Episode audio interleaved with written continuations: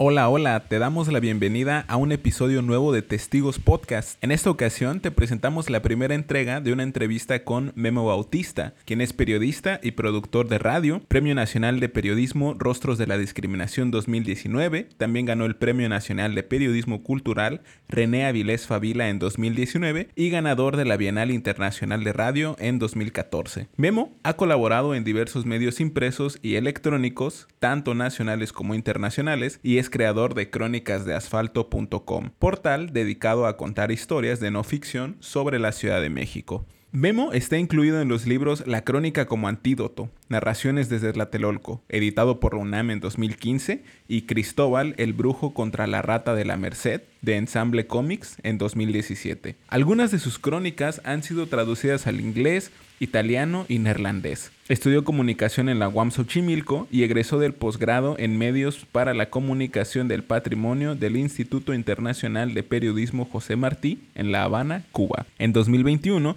Memo se graduó de la especialización en literatura mexicana del siglo XX en la UAM Azcapotzalco. En esta primera parte de la entrevista, te invitamos a escuchar un poco sobre cómo Memo comenzó a trabajar en la radio, los orígenes de Crónicas de Asfalto y también lo más reciente en lo que va a participar, un proyecto llamado Bagre. Te recordamos que puedes esperar una entrega semanal de Testigos Podcast cada lunes. Búscanos en tu plataforma favorita de podcast y no dudes en darnos una calificación de 5 estrellas o una reseña positiva. Recuerda que eso nos ayuda muchísimo. Recuerda seguirnos en nuestras redes sociales. Puedes encontrarnos en Facebook, Twitter e Instagram como Testigos Podcast con nuestro avatar rosa con negro. Muchísimas gracias. Te dejamos con las palabras de Memo Bautista.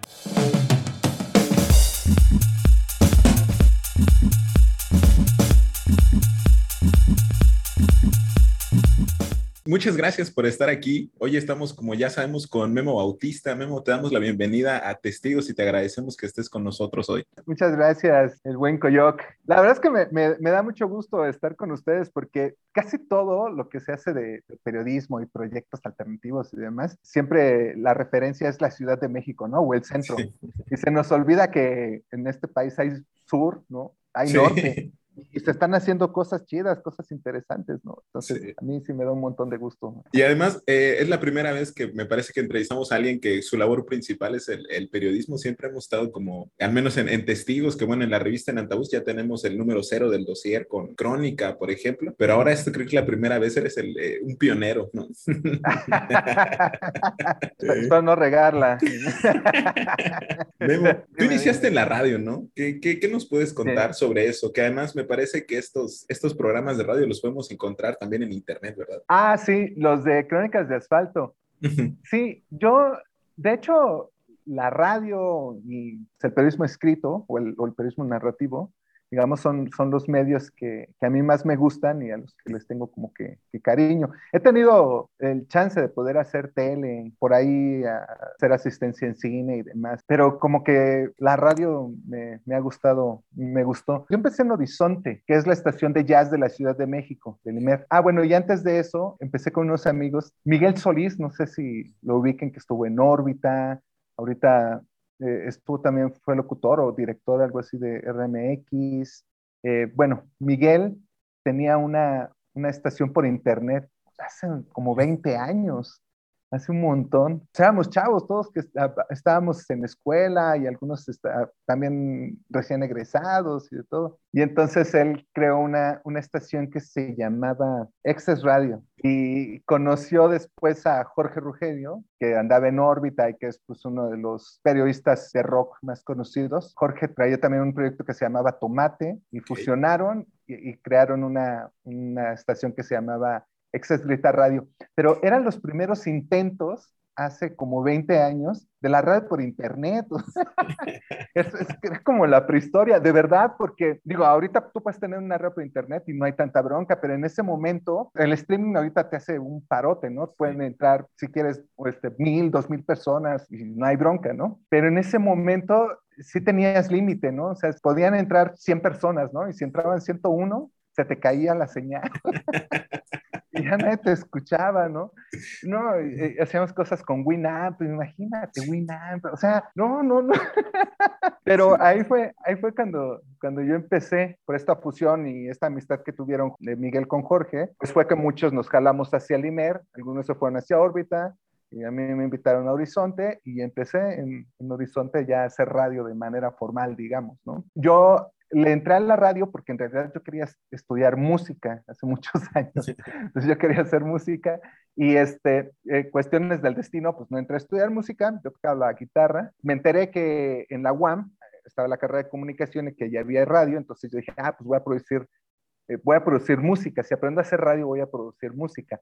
Pues no es así, ¿no? O sea, sí produces, pero no música, pero sí tiene mucho que ver además. Entonces, por eso yo entré a, a la radio y, y, aparte me gusta, siempre me ha gustado la radio, ¿no? Mi mamá escuchaba mucha radio, este, hubo temporadas en las que no teníamos televisión y entonces pues, tienes radio, ¿no? La radio yo creo que hasta el momento sigue siendo el medio más democrático, ¿no? Sobre el Internet incluso porque para que haya señal de internet, pues necesitas tener algo que parezca una computadora y, un, y un aparato que sí cuesta un poco, o sea, un teléfono, para tener una señal más o menos decente, ¿no? De internet. Para una radio, una radio la puedes conseguir en cualquier lugar, muy barata con un par de pilas y te conectas. Entonces la radio, yo creo que lo que hace la radio sigue siendo fundamental y aunque haya radio por internet, para nada se le va a parecer a lo que hace pues, la, la, radio convencional, ¿no? Que ha evolucionado y demás, sí es cierto, ¿no? Pero aún no hay esto que mucha gente decía que la radio va de salida y demás, eso no es cierto, ¿no? Para nada. La radio se ha demostrado, sobre todo en un país como México, en donde en efecto hay lugares en donde es muy difícil que llegue el Internet, la radio sigue siendo un medio por el cual la gente se puede comunicar. Yo me acuerdo que hace unos como cinco o seis años fui a dar un taller de crónica a la Sierra de Nayarit. Eh, era una comunidad donde había coras, bueno, donde viven coras, huicholes. Jesús Manía se llama la comunidad tiene ahí una estación de radio indigenista. Y era una maravilla, tenían un espacio que era de anuncios, ¿no? De, de, la misma comunidad, pero era regresar a las bases de la comunicación, ¿no? Porque de repente escuchabas así, a ver, a el señor Juan que anunciar que perdió su vaca, que tiene una mancha negra en el tobillo izquierdo y no sé, así es, de verdad, así son, ¿no? O a la señora Juanita, la va a esperar su cuñada mañana a las 4 de la tarde en la tienda de Don Chon y todo eso, ¿no?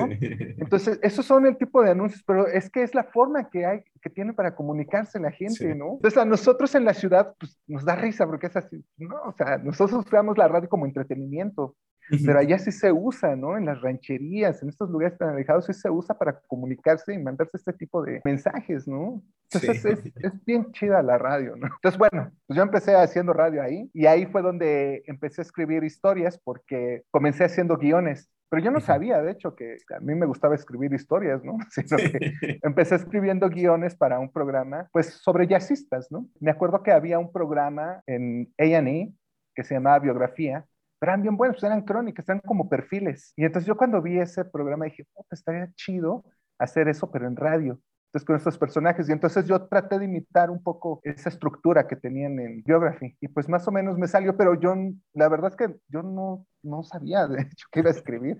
De hecho, a mí ni me interesaba el periodismo. ¿Sabes qué? Qué hueva hacer periodismo y estar ahí entrevistando y buscando notas y... ¿No? Pero pues bueno, uno, uno lo va jalando, ¿no? no sí. uno lo va jalando y de pronto este, me di cuenta que pues traía este, este rollo de, pues es que más que hacer periodismo, yo empezaba a contar historias, ¿no? Utilizando las herramientas del periodismo. Conocí después a Jesús Pérez de Escalante y Pablo Dueñas, que fueron dos cronistas que hicieron mucho con la cultura popular mexicana ambos ya murieron, pero ellos en realidad a mí me cambiaron la vida, ¿no? Porque cuando yo los conocí, ellos llegaron a, a Limer a dirigir la XCB, que pues, es la estación más, más antigua, ¿no? En, en, México tiene, creo que ya 90 años, algo así, la XCB, la B Grande de México. Me acuerdo que yo ya conocía parte de su, de su trabajo, porque había leído un libro que hicieron ellos, y además hicieron ellos una serie de, de discos que se llamó 100 años de RCA, más o menos, algo así, el catálogo que tenía Sony. Bueno, empezaron a sacar música de Juan García Esquivel, eh, de José Alfredo Jiménez, de todos esos artistas populares, ¿no? Que pues de alguna forma también cambiaron la, la, la música en México, la música popular. Pero lo interesante no era, o sea, sí era la música, pero era sobre todo el booklet, ¿no? Porque metían mucha historia de lo que ellos habían investigado sobre esos artistas, sobre su obra, sobre algunos temas en específico y demás. Entonces a mí me fascinaba mucho, ¿no? leer la historia de Juan García Esquivel y de todos ellos. Entonces cuando los conocí fue así de, ah, pues es que son bien masters. Y la primera plática que tuvimos, me acuerdo, fue sobre el santo. Platicamos sobre él, sobre las películas y demás. Y de ahí me empezaron como que a jalar, me empezaron, me dieron un método para investigar, me dijeron a dónde conseguir libros. Yo la mayoría de mis libros los consigo en los tianguis, en los mercados de pulgas, en las librerías de viejo que ahora como que ya están así como en top, ¿no? En top sí. ya te los venden carísimos, ¿no? Caros, ahorita están como de moda los libros de viejo, pero hay que, hay que saberle, ¿eh? Yo me he encontrado joyas así que me venden en, en 20 pesos, ¿no? Sí. Libros libros de, sobre todo, ¿sabes qué? Literatura mexicana. Tengo un maestro, Vicente Torres, él también consigue muchos libros de, de literatura en los tianguis, ¿no? Me dice, es que en México la gente es muy ignorante porque el que te vende los libros no sabe en realidad qué, qué te está vendiendo. Entonces te puede vender un libro que, que, ya no está editado, que es un libro muy difícil de conseguir y que por lo mismo lo podrías vender mucho más caro por todo lo que significa, ¿no? Para la literatura sí. de este país, por ejemplo. Pero pues no, como no saben, ellos te lo venden en 100 pesos a lo mejor, ¿no? O 50 pesos y pues tú le estás ganando, ¿no? Pero también el que se los vendió a ellos o el que se los regaló para que lo vendieran, pues también es una persona que no sabe qué es lo que tiene en las manos, ¿no? Sí. Porque se cree que pues los libros viejos son eso, ¿no? Nada más libros viejos que estorban, ¿no? Pues no se sabe que el contenido que tienen en realidad es lo que ha formado parte de este país incluso, ¿no? La idiosincrasia sí. de este país está ahí. Sobre todo, yo pienso ahora en, en los libros del, o sea, editados y publicados durante el siglo XIX, ¿no? Donde se buscaba dar la uniformidad a la nación que estaban haciendo y todo este rollo, ¿no? Ya luego podemos debatir cuál fue el resultado de eso, ¿no? Pero sí tienes muchísima razón con esto de que muchas veces no se sabe qué es lo que se tiene, ¿no? Simplemente se está ahí y creo que aplica para muchas cosas, ¿no? Creo que eh, una vez platicaba con una selectora de discos y ella decía que también aquí en Mérida hay muchas personas que dicen, no, pues tengo ahí una caja, dame 100 pesos, ¿no? Y se ponen a revisar y encuentran joyas, ¿no? Que ya no se editan, como tú dices, o no sé, cualquier sí, cosa. O sea, mira, este es el sueño del patriarca. Sí. Es la primera edición. Lo conseguí en 20 pesos ahí tirado. Llego y lo veo, porque aparte también hay que tener técnica, ¿no? O sea, sí. tienes que llegar, tomar el libro como si no te importara. de verdad. Porque de si verdad, no se dan cuenta, ¿no? Sí, es, se dan cuenta que sabes y te la dejan caer también, ¿no? Entonces llegas, tomas el libro, haces, ¿qué es este libro? Ah, García Márquez, eh, pues, como que me suena el nombre, ¿no? Dice, ¿no? ¿no? Toño del Patriarca, pues quién sabe, pues saber, ¿no? Y así de, oye, y, y este, ¿como cuánto por este? 30, 20 pesos, ¿no? Mm, bueno, ¿y está bueno? pues sí, es García Márquez. Eh, bueno, me lo voy a llevar, ¿no? Sí. y así, bueno, pues uno va agarrando mañas. Y, sí. y así, así, he conseguido muchos de mis libros, ¿no? Pero ya volviendo a la radio, es que sí. me dio mucho, pero conozco a Jesús y a Pablo. Uh -huh. Ellos me dan, me dan método, me enseñan a, a, pues, a leer, a investigar y demás. Y es ahí cuando descubro que este, yo puedo contar historias y no solamente eh, escribirla, sino lo que yo traía lo podía hacer pues, para cualquier medio, ¿no? Para la radio, para, para la prensa, para videos, para todo, ¿no? Sí. Entonces, este, sí, la radio para mí ha sido uno de los medios que más me ha enriquecido. Después tuve un periodo de que me fui a trabajar un rato a una dependencia de gobierno uh -huh. y ya pues, me di cuenta que eso no era para mí. Uh -huh. Y saliendo de eso fue que eh, con Sonia Yáñez, que es mi compañera, compañera de vida, creamos el concepto de, de crónicas de asfalto, el concepto de radio primero. Uh -huh. Me acuerdo que nos encontramos a un amigo en la feria de, del libro de aquí de minería. Yo ya traía el, el rollo de, de, hacer algo con, con canciones y, y, crónica. Yo producía en Horizonte un programa que se llamaba Travesía. Era como un viaje a través de, de la música. Lo que hacíamos era, por ejemplo, ir a París. Sí. Íbamos a París, hablábamos en tiempo presente, hacíamos como un recorrido. Como siempre hablábamos en tiempo presente, la gente de verdad creía que estábamos ahí. ¿no? Entonces hacíamos el recorrido y les decíamos, bueno, en París ahora se, se, se está escuchando esta música, porque el programa lo hacíamos con uno de los distribuidores de distribuidores distribuidores de discos Putumayo aquí en México. Wow, okay. Entonces, el, o sea, obviamente sí poníamos música de Putumayo, pero también poníamos música de otro, porque lo importante era el programa de radio. Y entonces, este, así, bueno, en lo que subimos a la Torre Eiffel, pues vamos a escuchar a, no sé, a Lice, ¿no? Por ejemplo. Sí. o cosas así, ¿no? Y ya escuchábamos eso y obviamente tuvimos que hacer un programa sobre la Ciudad de México. Y en la primera búsqueda, yo tenía, tenía que hacer un backup como de 15 canciones, porque el programa duraba dos horas. Y, y me acuerdo que en la primera búsqueda que hice, sobre canciones de la Ciudad de México salieron como 30 de la nada y dije, no, pues es que aquí hay algo, ¿no? Entonces me dio curiosidad y empecé a hacer como una colección, o sea, canción que me encontrara, que hablara sobre la ciudad o hiciera referencia a ella o la mencionara o hablara de algún personaje y demás. Pues la bajaba, ¿no? Y empecé a comprar libros que también cancioneros y demás un día me encontré un libro sobre corridos de la ciudad, creo que es de Vicente T. Mendoza, por ahí tengo. Eran 500 corridos, él toma el corrido por su estructura desde Cantares de Tenochtitlan hasta el 99, que fue el año en el que se editó. Eran 500, dije, no, son un montón, o sea, si empiezo a juntar todas las canciones, sea, nunca voy a terminar, necesito delimitar esto.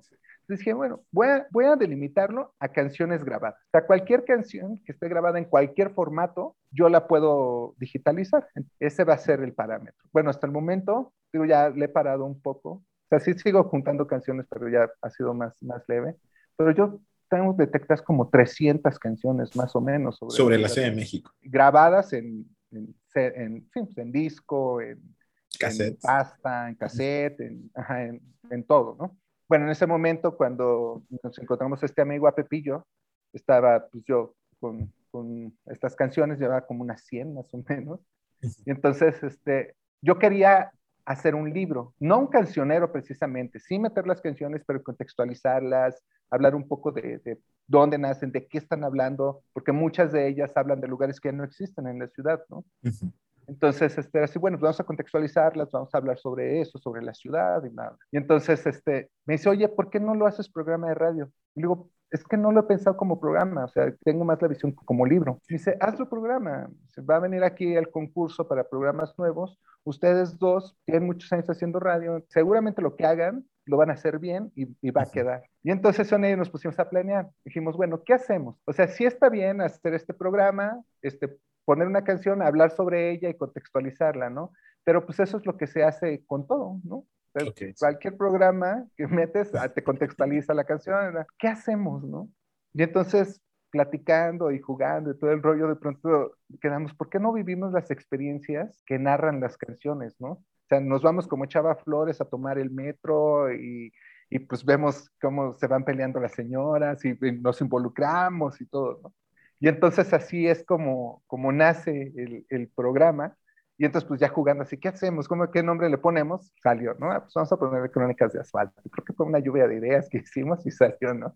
Que ponerle así Crónicas de Asfalto. Pero el programa era eso, era vivir las canciones que narraban, ¿no? El metro sí. o, o, bueno, cualquier lugar de la, de la Ciudad de México. Pero los programas de radio son una maravilla porque como que adquieren vida propia uh -huh. y de pronto empiezan a tomar su propio ritmo, su propia vida, ¿no? Y se transforman en algo que tú no, tú no imaginaste. Sí. Entonces, Crónicas de Asfalto, si bien nace con el programa de crónica, de la palabra crónica, propiamente no era una crónica, pero al ir avanzando en programas, se empieza a convertir en una crónica sobre la ciudad, ¿no? En radio. Sí. Y en el cual era muy importante la música, la investigación periodística, ah, y además los sonidos, porque todos los sonidos que, que había en el programa eran sonidos reales. O sea, el programa nunca se pudo hacer en vivo, porque teníamos que ir al lugar una o dos veces para grabar. ¿no? Y en lo que estábamos en eso, de pronto se acercaba la gente o había algo que nos llamaba la atención y pues ya empezábamos a entrevistar. Era muy interesante lo que nos contaban, pues había que meterlo, ¿no? También al programa.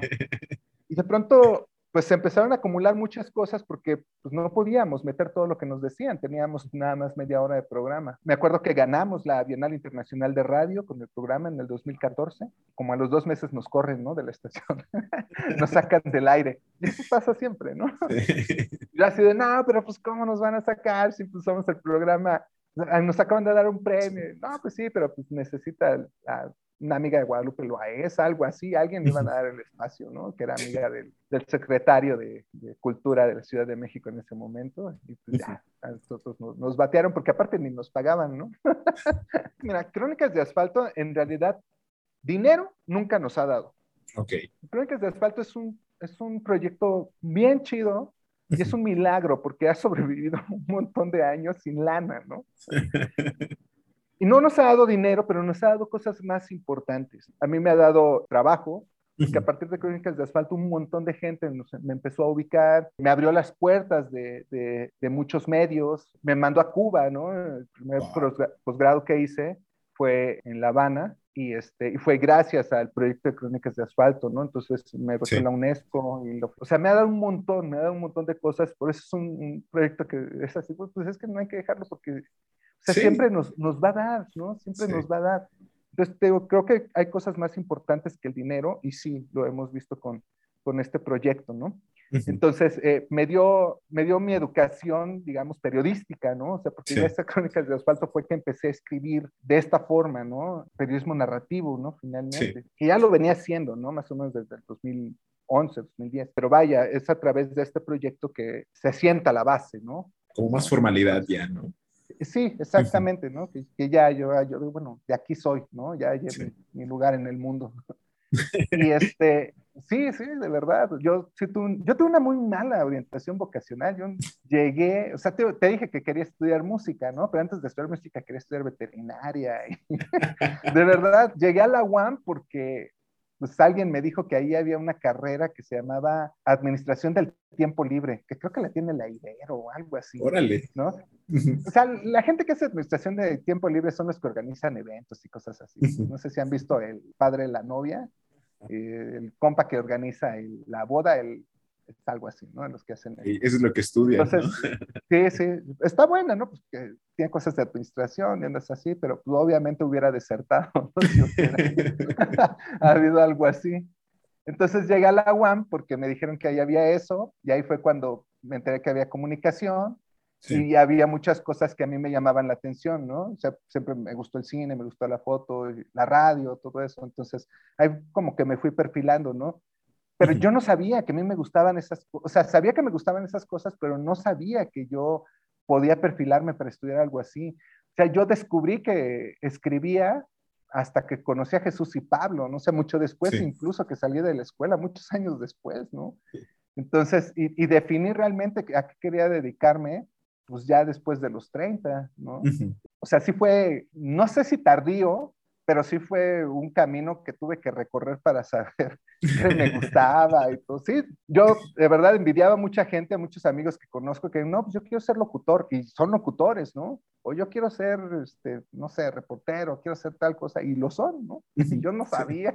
Entonces, pues ya, sí fue, sí fue un caminito que me costó sí. un rato de descubrirme y todo, pero pues ya. Ahí estás. ando en esto, sí, ando en esto. Y sí, te digo, fue después de, como nos corren. Afortunadamente conoz, me reencuentro con un amigo y él me dice, oye, ¿por qué pues, lo puedes hacer texto todo esto? Pues claro, me dice, ¿por qué no abres una página? Yo tengo un compa, te financiamos, ¿no? Nosotros te ponemos la página, todo lo que necesites, ponemos los fierros. Dije, sí. ah, pues está chido. Me dice, este, si quieres, nosotros lo vendemos y te dedicas a hacer periodismo. Dije, ah, pues a toda madre, ¿no? Entonces, así es como nace la revista, sí. ¿no? Crónicas de Asfalto. Funcionó bien durante unos dos años, pero pues de pronto, este, pues igual, pues se van acabando, se van agotando las cosas. Ellos se dan cuenta que hacer, pues un medio independiente de pronto, pues no es tan fácil, ¿no? En cuanto sí. al financiamiento y demás. Entonces, me decías, es que lo que necesitamos es vender publicidad, ¿no? Entonces de pronto me, me, decían, es que hay que venderle al gobernador o al presidente municipal de tal lugar del Estado de México la entrevista. Le digo, sí, pues vamos a venderle la entrevista, pero lo que nosotros no queremos es comprometer la línea editorial, ¿no? Sí. Y la neta es que, o sea, sí podemos venderle un espacio, pero tampoco vamos a hacer así de, ay, este, un medio oficial, ¿no? Sí. Eso es lo que menos queremos hacer. Y entonces hubo, hay como ciertas discusiones por eso, porque ellos estaban en que teníamos que ceder y nosotros en que no, no íbamos a ceder y total. O sea, seguimos siendo compas y todo, pero pues ya, tuvo que salir. Pues esta parte, nos quedamos eh, nosotros haciendo la página y siguió, siguió, y te digo, llegó lo de Cuba, llegaron varias cosas. y, este, y estuvo chido, estuvo súper bien. Nos empezó a ir muy bien con la página y este, ahorita con la pandemia y todo esto, la verdad es que sí, sí, ha sido un poco difícil. Nosotros nos empezamos a financiar con talleres, dando recorridos. Nosotros, por ejemplo, hacíamos crónicas sobre cantinas, ¿no? Sí. Entonces las publicábamos y me acuerdo que un día alguien me dijo, oye, ¿por qué no, no, no organizas un recorrido de todos esos lugares a los que vas, ¿no? Y que nos cuentas y demás. Dije, ah, pues vamos a hacer tú, ¿no? dije, órale. Entonces nos dimos cuenta que con eso nos iba bien y que podíamos financiar. Y si bien no, nunca tuvimos nosotros un sueldo porque no nos alcanzaba, pues sí nos alcanzaba para poder este, financiar la página, ¿no? Sí. Entonces, que se pagar el sitio, pagar este, impuestos, todo, o sea, que se Muchas veces ese es como el primer paso, ¿no? Que no te cueste el, el, Exactamente. la página, ¿no? Sí. Exacto, exacto, ¿no? Entonces, ahí, ahí iban saliendo, pudimos hacer algunos convenios, ¿no? Con otros medios, aquí con un medio que se llama Red Capital, que salió impreso y se distribuía en el metro, eran 200 mil números a la semana, wow. estaba súper bien, y por ahí salíamos nosotros también. Entonces, eh, hubo, hubo buenas cosas, ¿no? Pero la pandemia sí nos, nos vino a frenar a muchos. Estuvimos haciendo crónica durante la pandemia, pero sí llegó un momento en que dijimos, es que no podemos seguirle. Sí. También nos bajó la chamba, a mí me bajó la chamba, a Sony también, entonces pues no, necesitamos este, pararlo tantito, reordenarnos y y ver qué, qué viene, ¿no? Sí. Porque sí, sí, la pandemia la verdad es que sí, sí afectó un poco. Afortunadamente yo pude entrar al, al posgrado, este, me becó con ACID, entonces pues, ya la beca es una liviane. Sí. y entonces, pues lo que dijimos fue, bueno, vamos a, de hecho, el sitio está ahí, el sitio no lo hemos bajado porque nunca ha sido la intención dejar de hacer crónicas de asfalto, pero sí hay que replantearnos, ¿no? Ahora, Sí. ya que tomamos esta pausa, es así, bueno, vamos a regresar, pero ¿cómo vamos a regresar entonces? ¿no? Sí. Entonces, eh, no queremos dejar de hacer crónicas, eso sí, no, no va a pasar, pero queremos ver qué, qué más vamos a hacer, ¿no? Si vamos a hacer, bueno, hicimos una temporada de podcasts que le fue Sí. bastante bien, entonces, este, vamos a ver qué, o sea, retomamos y quedamos nada más haciendo podcast, o seguimos escribiendo este, crónicas, o, o por dónde. Entonces estamos ahorita en ese momento de replantear, de ver este, por dónde conseguimos también financiamiento y, y darle, ¿no? Sí. Pero nosotros seguimos, ¿no? Finalmente. Oye, Memo, y además mencionaste muchas cosas muy importantes, como lo de, o sea, además del origen, cómo te comenzaste a formar en el periodismo, y también hablábamos sobre cómo muchas veces el, el periodismo se vuelve un producto, ¿no? Ya no se, se vuelve como el, el hecho como tal y la explicación, cómo nos afecta y todo este tipo de cosas. Además de que me comentas que como por ahí de 2011 comenzaste, ¿no? ¿Cómo crees o cómo han afectado los cambios de formatos, eh, la transición primero a la digitalidad, luego a esto de la de convertirlo en un producto digital más que como la, la importancia de la noticia por sí misma. Y además, en los últimos dos años, ¿no? Con, con la pandemia, con mucha desinformación, últimamente, y no últimamente únicamente, ¿no? Pero sí creo que hay un repunte del clickbait, todo esto. ¿Cómo, cómo eh, crees que podemos hacer periodismo en un contexto como el nuestro? Yo creo que el problema no es el periodismo. O sea, el periodismo ahí está y, y hay periodismo nosotros vamos a seguir trabajando de esta forma, ¿no? Sí. Eh, el problema en realidad creo que lo tienen las, las empresas. Las empresas son las que tienen esta, esta bronca de, bueno, ¿cómo, ¿cómo hago que venga más gente y demás, no? Porque el periodismo se sigue haciendo y siempre va a encontrar, el buen periodismo siempre va a encontrar espacios, ¿no? Sí. Ya sea en medios grandes o en medios independientes o, no sé, alguien, abres tu blog o lo que sea, ¿no? Siempre vas a encontrar un espacio en donde poder mandar lo que tú, que tú quieres, ¿no? En lo que tú Sí. estás haciendo. Entonces, yo creo que el periodismo no tiene ningún problema con esto, incluso al contrario, ¿no? Las nuevas tecnologías, el Internet nos ha ayudado mucho a poder presentar de una mejor forma nuestros, nuestros, pues los reportajes, ¿no? Sí. Entonces, creo que eso ha enriquecido en realidad. El auge del podcast se da precisamente porque casi ya no hay mucho espacio en prensa escrita para hacer periodismo de largo aliento. Sí. Por lo menos para, un, para una crónica, pues por lo menos pues, unas seis páginas, ¿no? Sí. Entonces, este, y pues pocas veces te van a dar seis páginas, pues un montón. ¿En dónde puedes hacer periodismo de largo aliento? ¿No? Pues en el Sí. podcast te puedes aventar una crónica de 20 minutos. Y si está bien contada, no va a tener ningún problema, ¿no? Sí. Pero eso sí, o sea, la base es la investigación y escribir. Entonces, Pienso en, en, el hilo, por ejemplo, ¿no? En este podcast, hace poco descubrí claro. el, eh, uno de Alberto Lati, que es este, uh -huh. Biblioteca Foodbox, y es eso, es una crónica del árbol aliento, unos que 15, 20 minutos, y la investigación uh -huh. es, como tú dices, lo más importante, ¿no? Claro, y ahorita que hablas del hilo, pues, está radioambulante también. Sí, también. O sea, que, que ellos, ellos de hecho empezaron por el 2011, más o menos. ¿No? Entonces, ya no sé en qué número de temporada van, pero es buenísimo, ¿no? O sea, sí. Están eh, las raras, no sé si... Eh, sí, también. Raras, sí. Bien, esta, esta chava, lo, lo, que hace, las historias que cuenta, uh -huh. son muy buenas, ¿no? Y, y, es esto, es finalmente estar haciendo el periodismo narrativo, y no importa la plataforma, ¿no? O sea, sí. lo que importa es precisamente el, el, buen periodismo, ¿no? O sea, te digo, o sea, el buen periodismo siempre tiene cabida. ¿no? Uh -huh. Entonces, este problema de, de, estar compitiendo por clics y todo el rollo, en realidad es problema de las empresas. Las empresas son las que tienen los problemas, no nosotros, ¿no? Sí. Más bien nosotros sufrimos las consecuencias de los problemas sí. que ellos tienen, ¿no? Porque es absurdo, y esto pasó en la pandemia, ¿no? Que una empresa de noticias, al primero que sacan es al reportero, ¿no? Y así, pues, sí. lo que ven son noticias, o sea, lo que jala para que tú veas publicidad es la noticia, ¿no? Sí. si no, este, te conviertes en la sección amarilla, ¿no? Entonces, pues haz la sección amarilla y pues ya, y repártela gratis, ¿no? Como que pues eso pasaba, ¿no? Con el librote, ¿no? Sí, así es. Entonces, sí. sí, o sea, yo creo que el periodismo no tiene ningún problema. Quien tiene uh -huh. problema son las empresas. Memo, ahora hablando un poco sobre esto, sobre cómo dices de las empresas que tienen los problemas y, y, este tipo de cosas, creo que estamos viviendo también una época en la que se están moviendo de diferentes formas, ¿no? Creo que hace unas semanas vi que publicaste en Facebook algo sobre un nuevo medio al que, en el que vas a trabajar y la forma de distribución principal no es una página web, no son las redes sociales, no es nada de, o sea, digamos como una página oficial del medio, sino más bien los newsletters, ¿no? ¿Qué nos, ¿Qué nos puedes comentar sobre eso? Lo de Bagre, es un medio de Ecuador. Cuando yo les mandé la, la, la, invitación, es porque me dijeron que ya iba a salir, así, güey, ya salimos la siguiente semana.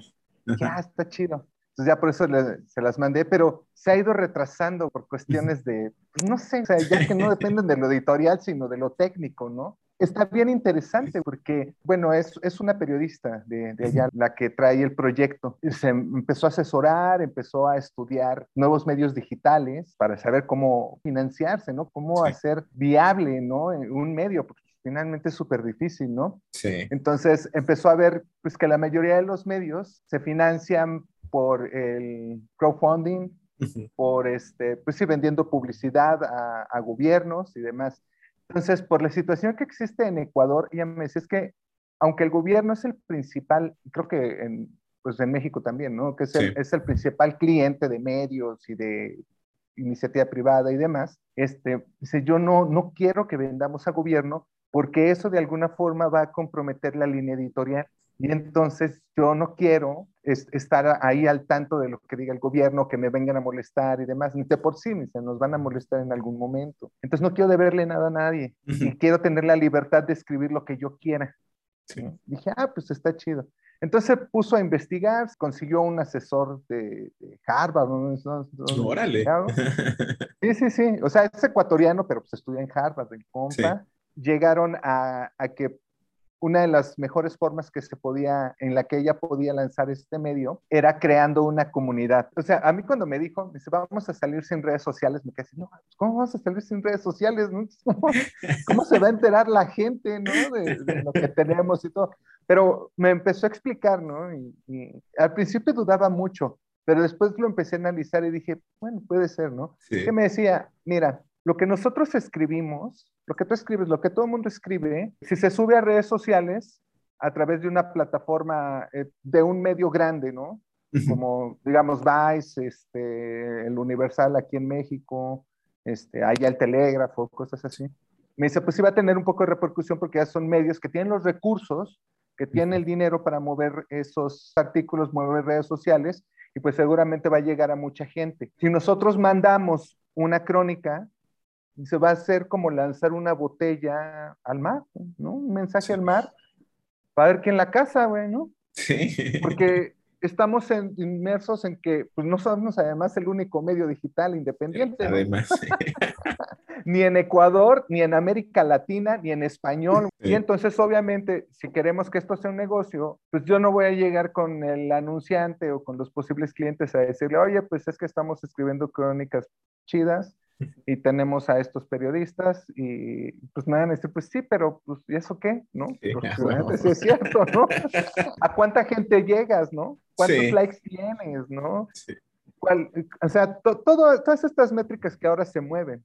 Entonces, eh, empezaron a ver ejemplos de otro tipo de formas alternativas de hacer negocio, una página de Internet.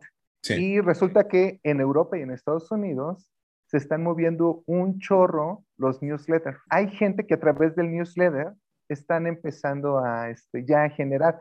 Es un camino largo, la verdad, pero es muy efectivo, es muy efectivo. Hay un, hay un ejemplo que ella me mostró de un compa en España que se llama Bonilista. Él se, se, apellida Bonilla, no me acuerdo de su nombre, pero tú la buscas de hecho como la Bonilista y la encuentras. El sitio está abierto, todo el mundo puede entrar, que es algo que aquí también se va a hacer, el sitio va a estar abierto, pero todas las premisas te llegan por, por newsletter. Por newsletter, no sé. Entonces, lo que él empezó a hacer, este chavo fue, él empezó en 2011 y empezó con 200 personas. A 200 personas le llegaba su, su newsletter, pero a partir de ahí empezó a crecer y ahorita trae 14 mil, algo así, que abren su newsletter. Entonces, ya lo patrocinan, han patrocinado Google, lo han patrocinado empresas, él sobre todo escribe tecnología, ¿no? Empresas de tecnología, etcétera, etcétera, ¿no? ¿Por qué? Porque resulta que él está vendiendo público, pero es un público certero, es decir, yo tengo 13 mil personas que están leyendo esto, o sea, no es este 13 mil likes que igual le dan like, pero ni lo leen, ¿no? y ni lo abren, y no, o sea, son 13 mil personas que sí lo están, y que lo tienen que abrir a huevo. Sí, sí.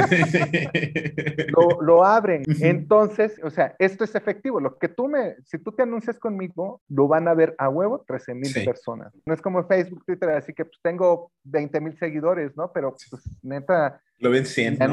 Lo van a. Entonces, cuando me empezaron a explicar todo eso, dije, no mames, está bien chido también está arriesgado. Sobre todo por el tiempo, ¿no? Es que, que puede ser un camino largo, sí. Pero dije, pues va, o sea, está, está bueno, está interesante. Y entonces a mí me invitó esta chica como editor. Edito la página, edito el medio, también escribo algunos textos. Según ya estamos listos, o sea, esa vez me dijeron, ya, ya salimos, dije, ah, huevo, está programado, pues ya está programado. Y de pronto así, no, güey, no vamos a Siempre poder. no.